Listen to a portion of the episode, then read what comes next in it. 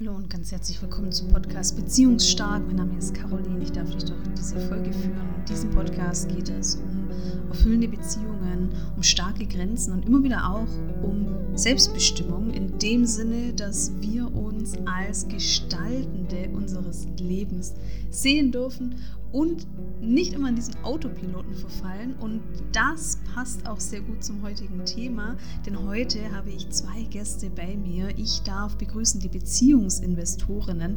Das sind Marielle und Mike, die zum Thema Beziehung auf Augenhöhe sich auf das Thema einerseits Finanzen beziehen, dazu auch ein tolles Buch geschrieben haben und die auch ein Fokusthema haben, das Thema Elternzeit und in ihrer Masterclass zeigen sie, wie man als Paar ein gutes Modell findet, in dem alle Bedürfnisse erfüllt sind, in dem alles gut gemanagt ist, sodass eben nicht dieser Autopilot stattfindet, in dem sich eine Person entscheidet, diese zwölf Monate zu nehmen und die andere entscheidet sich etc. etc. Äh, ich war selbst Teilnehmerin der Masterclass für Elternzeit und das war unglaublich wertvoll für mich und ich bin super gespannt auf dieses Interview und wünsche dir viel Spaß. Ja, dann herzlich willkommen. Hallo Marielle, hallo Mike. Schön, dass ihr hier seid. Vielen, vielen Dank für die Einladung. Wir freuen uns total, dass wir da sein dürfen. Ja, ich freue mich total auf unser Gespräch. Ähm, wir haben ja so ganz viele Schnittstellen mit dem Thema Beziehung auf Augenhöhe und ihr habt dieses spannende Thema Finanzen, ähm, unter anderem Elternzeit sozusagen noch so als eine Ausprägung von dem Umgang mit Finanzen. Ähm, aber erzählt doch erstmal vielleicht, ja, wer seid ihr, was macht ihr? Ja, wir sind Marielle und Mike, wie es jetzt schon ein paar Mal gefallen ist, und wir haben die Beziehungsinvestorinnen gegründet wo wir Paaren helfen, ihre Meilensteine mal aus einer finanziellen Perspektive zu beleuchten. Sei es jetzt das Zusammenziehen oder auch mal das erste Date oder was äh, unsere großen Steckenpferde eigentlich sind, alles so rund um die Elternzeit, also wenn man jetzt Eltern wird, weil das ja schon der größte finanzielle Impact hat, daraus entstehen ja dann diese ganzen scheußlichen äh, Statistiken von wegen Altersarmut und äh, mangelnder Rente und so weiter. Das ist ja genau in diesem Lebenspunkt. Und ja, das hat sich über die Jahre entwickelt, einfach weil wir selbst Eltern geworden sind und da dann gemerkt haben, wie kompliziert dieser Prozess eigentlich ist. Vor allen Dingen, wenn man eben nicht in dieses Ernährer-Hausfrauenmodell, also in diese strikte Rollenteilung rein möchte, sondern da eher ein äh, gleichberechtigtes Vereinbarkeitsmodell leben will, dann wird das Ganze doch etwas komplizierter. Das heißt, ihr habt da selbst die Erfahrung gemacht, also möglicherweise was funktioniert, was funktioniert nicht so gut und äh, vielleicht habt ihr auch so gemerkt, da hätten wir vielleicht ein bisschen, da haben wir was versäumt. Ähm, vielleicht könnt ihr uns ein bisschen mitnehmen in die, ja, in eure eigenen persönlichen Erfahrungen, also da gerne nochmal mehr in die Details. Was waren denn so Stolperfallen vielleicht auch? Wo, ähm, wo gab es denn ganz große Benefits auch? Und was sind vielleicht auch so Grenzen, wenn es um das Thema geht, Finanzen, Finanzplanung mhm. als Paar? Also los ging es eigentlich damit, dass ich relativ früh äh, aus Marielles Augen gesagt habe, ich würde gerne Papa werden. Und er hat nicht einfach gesagt, er möchte Papa werden, sondern er hat gesagt, er möchte, bevor er 30 ist, Vater werden. Und das hat er mir ungefähr gesagt, als er 27 war oder so. Und ähm, jetzt ist Mike fünfeinhalb Jahre älter als ich. Das heißt, ich war irgendwie Anfang 20, war mitten im Studium und habe gesagt, ja, kannst ja gerne vor 30 Vater werden wollen, aber nicht mit mir. Genau, also es kam erstmal ein Nein. Und ähm, also es war ein bisschen später. Ich glaube, es war 28 oder 29 Jahre war ich schon alt. Nein. Nein. Du hast es früher gesagt. Okay, Natürlich. naja. Aber. Ähm, Gott sei Dank, mit 29 sagen, mit 30 soll es sein. Das ist ja auch ein bisschen knapp gewesen. ja, ja. Also auf jeden Fall kam ein Nein und ähm, es hat dann eine gewisse Zeit gedauert, um herauszufinden, was denn sich hinter diesem Nein alles verbirgt. Äh, die eine Sache, die halt rauskam, war irgendwie finanzielle Stabilität. Ähm, also das hatte Marielle schon relativ früh geäußert, zu sagen, okay, ich brauche ein Angestelltenverhältnis, ein sicheres, sicheres in Anführungsstrichen Einkommen. Und äh, dann können wir da weiter drüber reden. Aber das, was eigentlich Zu dem Zeitpunkt warst du ja noch im Studium und genau. warst selbstständig nebenher und so. Und da war für mich einfach, naja, wie, wie will er denn da unsere Familie ernähren? Ja, Genau, und das ist, das ist nämlich jetzt schon, das ist nämlich ja. jetzt schon der Punkt, weil das größere Nein, was da eigentlich hinten dran stand, war, äh, ich habe gerade mit meiner Karriere angefangen und ich will da jetzt nicht raus, oder? Ja. Genau, und das hat etwas gedauert, bis du das äußern konntest und bis ich verstanden habe, dass das quasi überhaupt ein Problem ist, weil aus meiner Perspektive war das so, naja, okay, ich werde Vater und danach bleibe ich halt zu Hause und danach geht meine Karriere aber ganz normal weiter. Und das war bei Marielle eben ganz anders. Genau, für mich war der Gedanke, ja, wenn ich ein Kind bekomme, dann ist äh, erstmal ein riesen Cut in dem beruflichen Leben. Ne? Und für mich war das auch so ein Gedanke von Abhängigkeit, dass ich einfach dachte, ja, dann muss das, muss er eben das Geld heimbringen, dann muss das irgendwie anders laufen. Und ähm, das war, da war ich einfach nicht bereit zu. Ne? Ich habe da gerade irgendwie eineinhalb Jahre gearbeitet und habe meinen Job auch sehr geliebt und habe gesagt, ja, also das äh, geht nicht. Wenn ich da jetzt rausgehe, dann habe ich umsonst all die Jahre studiert und ähm, ja, ich hatte das gar nicht im Kopf, dass es ja auch weitergehen könnte beruflich und dass es ja, dass wir diese Augenhöhe, die wir in der Beziehung hatten, die mir auch einfach wahnsinnig wichtig war und auch dieses Wissen von, ich könnte jederzeit gehen, wenn es nicht mehr funktioniert. Ja, das war einfach für mich klar, ich kann da nicht mehr gehen, weil ich es finanziell nicht kann und weil ich ähm, natürlich auch emotional mit einem Kind willst du natürlich auch nicht mehr einfach so gehen. Aber ähm, also das war für mich schon ein Riesenpunkt, wo es einfach wichtig war, dass wir dann irgendwann drüber geredet haben, gell? weil ich habe eben im ersten Moment einfach nur Nein gesagt.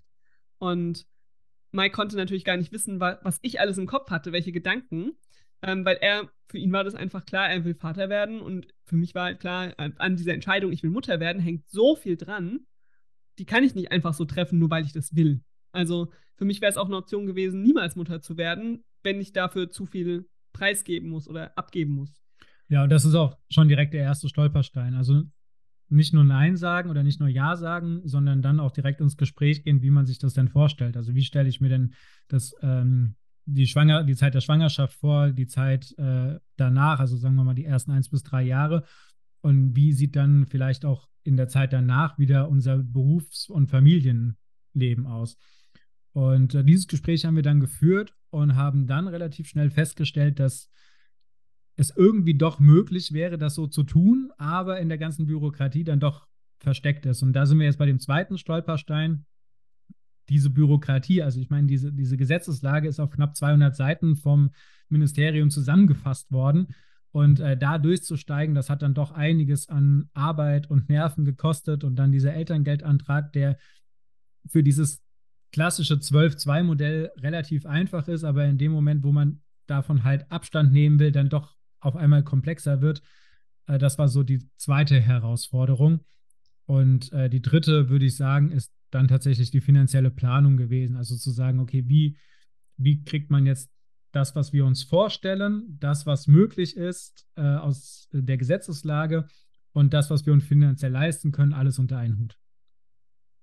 Ja, ich würde aber tatsächlich noch was ergänzen, weil ich finde, wenn wir über Beziehung reden, ähm, mit einem Kind, da verändert sich so viel, gell? Und vorher hat man irgendwie jeder so sein Geld gehabt und dann wirft man vielleicht einen Teil zusammen auf einem Haushaltskonto oder so. Aber also für uns war auch ein großer Denkprozess diese Sache mit, wem gehört denn jetzt das Geld, das erwirtschaftet wird. Also wir haben zum Beispiel mit dem zweiten Kind dann uns entschieden, jetzt ein Gemeinschaft, also alles Geld, was reinkommt, alle Gehälter und so, geht alles aufs Gemeinschaftskonto inzwischen. Und dann kriegt jeder was auf sein eigenes Konto überwiesen von dem, was übrig ist am Monatsende, weil wir eben auch dann diesen Switch hatten von es ist mein Geld, was ich an meinem Job verdiene, hin zu ich kann dieses Geld nur verdienen, weil Mike mir den Rücken frei hält oder umgekehrt. Und ähm, deshalb hat er auch eine Berechtigung, auf dieses Geld einfach zuzugreifen. Ja, weil wenn er für unsere Familie zu Hause bleibt oder ich für die Familie zu Hause bleibe, verdiene ich in dem Falle erstmal nichts. Aber also es ist ja die gemeinsame Entscheidung gewesen für das Kind. Und ähm, das macht, glaube ich, auch ganz viel mit der Beziehung und mit der Dynamik. Und das war für uns auch eine Sache, wo wir, wo ich auch vor allem, weil, weil mir eben diese Unabhängigkeit so wichtig war, echt dran zu knabbern hatte, dass als Mike meinte, ja komm, lass uns das doch alles zusammenlegen, wo ich dann auch gesagt habe, okay, wir können das machen, aber wir machen das erstmal testweise für ein halbes Jahr und dann sprechen wir nochmal drüber und gucken nochmal, ob sich gut anfühlt, weil ich echt ein bisschen Bauchschmerzen dabei hatte. Und das sind all diese Dinge, über die man einfach reden muss. Ne? Und überlegen darf, wie ist für uns eine Lösung, mit der sich beide gut fühlen, weil das ist halt auch sehr unterschiedlich. Für manche ist es gar kein Thema.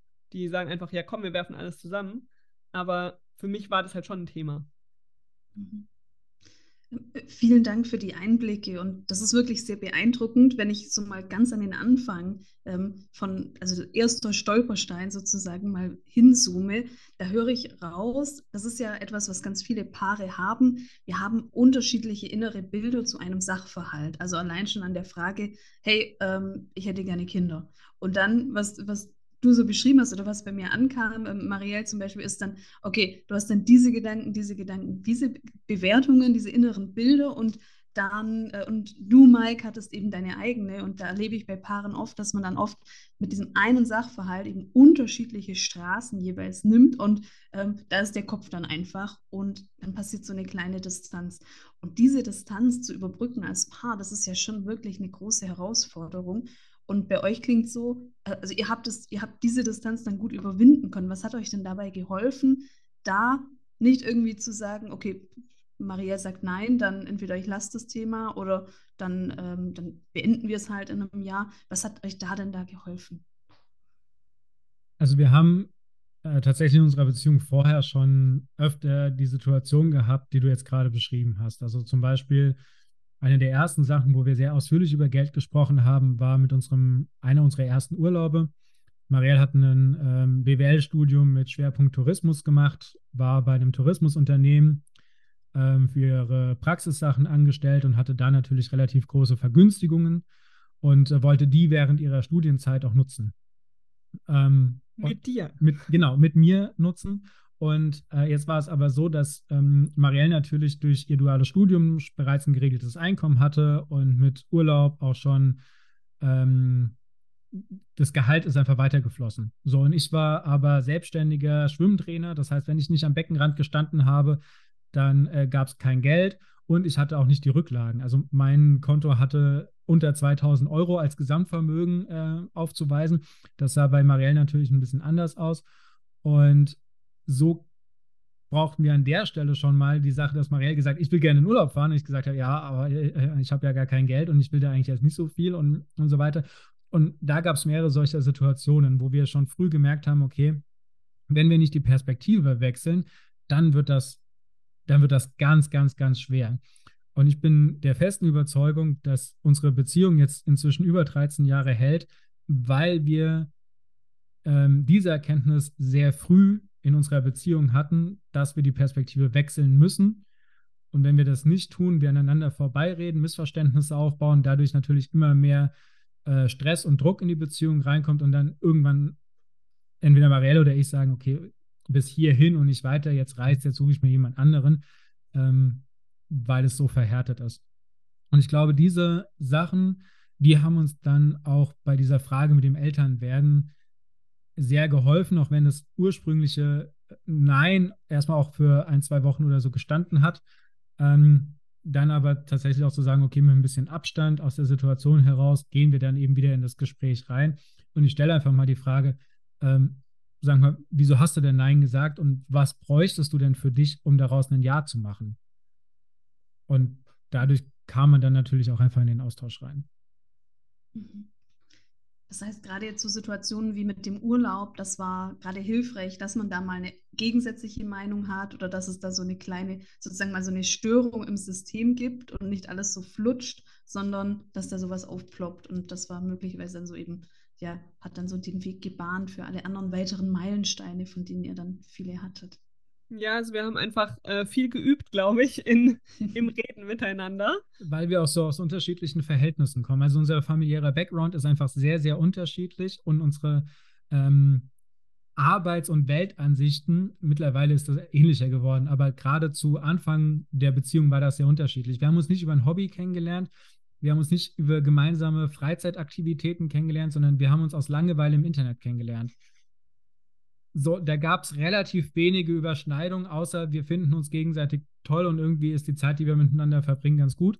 Ja, und wir haben dann schon im Laufe der Zeit auch gemerkt, dass unsere Grundwerte schon ähnlich sind.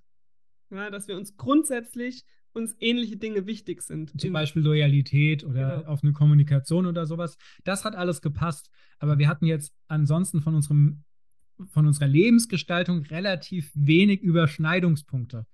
Also das, was mir... Wir hätten uns auch nirgendwo zufällig getroffen. Nein, gar nicht. Ne? Also wir haben an unterschiedlichen Orten gewohnt. Was äh, Marielle an Freizeit geliebt hat, habe ich nicht gemocht und umgekehrt. Äh, die Art und Weise, wie wir uns an Studium und Arbeit herangetraut haben, war auch komplett anders. Der finanzielle Background war ein anderer. Also es eigentlich hätte diese Beziehung so nicht äh, existieren dürfen oder erhalten dürfen. Ähm, aber es gab eben diese äh, Grundsachen, die gepasst haben und deswegen waren wir dadurch einfach schon gezwungen, relativ früh aufeinander zuzugehen und diese Perspektive zu wechseln, was dann eben aus meiner Sicht dazu beigetragen hat, dass wir so lange diese Beziehung eben jetzt auch schon führen und aus meiner Sicht, Marielle, du stimmst wahrscheinlich zu, auch erfolgreich führen. Ich dachte, du sagst jetzt und aus deiner Sicht hoffentlich auch weiterführen wollen. Ja, voll schön. Ähm, das ist doch auch ein schönes Plädoyer für Beziehungen mit erstmal so offensichtlich vielen Unterschieden, mit aber ganz viel Schnittmenge, die sich dann so herauskristallisiert. Herrlich. Jetzt ist das, was ihr beschreibt, ähm, erstmal das Thema Finanzen, das ist ja nicht immer sexy für viele Menschen. Und gleichzeitig ist das was, was man am liebsten ja unter den Teppich kehren würde in der Partnerschaft. Was würdet ihr denn aber sagen? Was ist denn so der Vorteil, wenn man sich in irgendeiner Form damit beschäftigt. Also ich, ich glaube, wenn ihr habt ja auch einen Podcast und da teilt ihr ja auch zum Beispiel, wie ihr damit umgeht und wie ihr monatlichen Finanzcheck macht. Und das ist natürlich erstmal sehr inspirierend. Ähm, möglicherweise ist das schon sehr hoch für viele Paare, aber so, um da mal vielleicht mal ein bisschen reinzugehen und die ersten Schritte, das erste Geldgespräch oder äh, Konto oder was auch immer.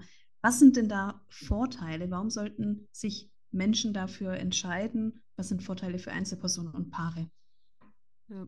Also ganz grundsätzlich ist es ja so, dass ohne Geld nichts los ist. Gell? Also selbst wenn wir sagen, ähm, Geld ist uns nicht wichtig oder so, das stimmt ja nicht. Geld ist immer wichtig, weil wir einfach alles mit Geld bezahlen müssen. Und es macht einen Unterschied, ob wir Geld haben oder nicht haben. Und dann rede ich jetzt nicht davon, ob wir Millionäre sind oder nicht, sondern das muss es nicht sein. Aber es macht einfach einen Unterschied darin, wie wir unser Leben gestalten können und ähm, eben auch, was wir als Paar gemeinsam erleben können und wie wir unsere Beziehung gestalten können, wo wir leben können, welche Lebensmittel wir kaufen können, ähm, welche Urlaube wir machen können und so weiter und so fort.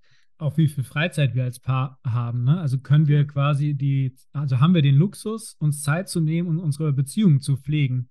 Das hängt ja davon ab, wie viel Zeit muss ich auf der Arbeit verbringen. Ähm, bin ich mit 40 Stunden durch? Bin ich vielleicht sogar mit 30 Stunden durch? Oder bin ich 60 Stunden jeweils auf der Arbeit?